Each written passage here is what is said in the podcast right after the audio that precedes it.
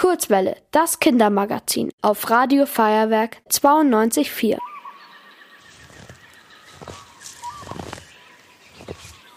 Zauberhaft, dieser Winterwald.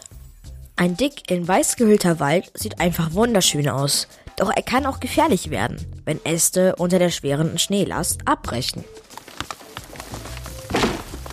Das betrifft meistens Nadelbäume, da sich der Schnee auf dem Nadelkleid ansammelt.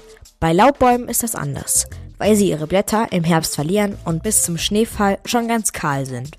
Warum Nadelbäume ihre Nadeln im Winter nicht verlieren, erklärt Hans Grisierer. Er arbeitet beim Bund Naturschutz und weiß bestens Bescheid. Das Problem ist, wenn wir an den Schnee denken, ist so, dass zwar eigentlich viel Wasser rumliegt, aber für Pflanzen nicht verfügbar ist, weil es gefroren ist. Und gefrorene Böden bewirkt, dass es eigentlich eine Zeit großer Trockenheit ist. Und Blätter sind ja die Atmungsorgane der Bäume und dadurch verdunsten sie auch Wasser, sowohl die richtigen Blätter wie auch die Nadeln, die ja auch Blätter sind. Um im Winter nicht zu vertrocknen, müssen Bäume also Tricks anwenden. Laubbäume sparen Wasser, indem sie ihre Blätter im Herbst einfach abwerfen.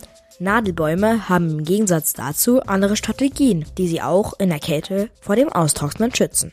Nadelbäume halten tendenziell mehr Kälte aus. Bei Tanne, Fichte oder Kiefer, das sind so die häufigsten Nadelbäume bei uns, ist es so, dass die Nadeln speziell eingerichtet sind. Die haben so einen wachsartigen Überzug, sodass sie ganz, ganz wenig Wasser nur verdunsten und damit einem Vertrocknen des Baumes abwehren. Und sie haben noch eine Besonderheit, sie können in ihren Zellsaft, also den Pflanzensaft, zuckerartige Verbindungen einlagern und verhindern damit das Gefrieren des Wassers. So können die immergrünen Bäume den Winter überstehen ohne ihre Blätter zu verlieren.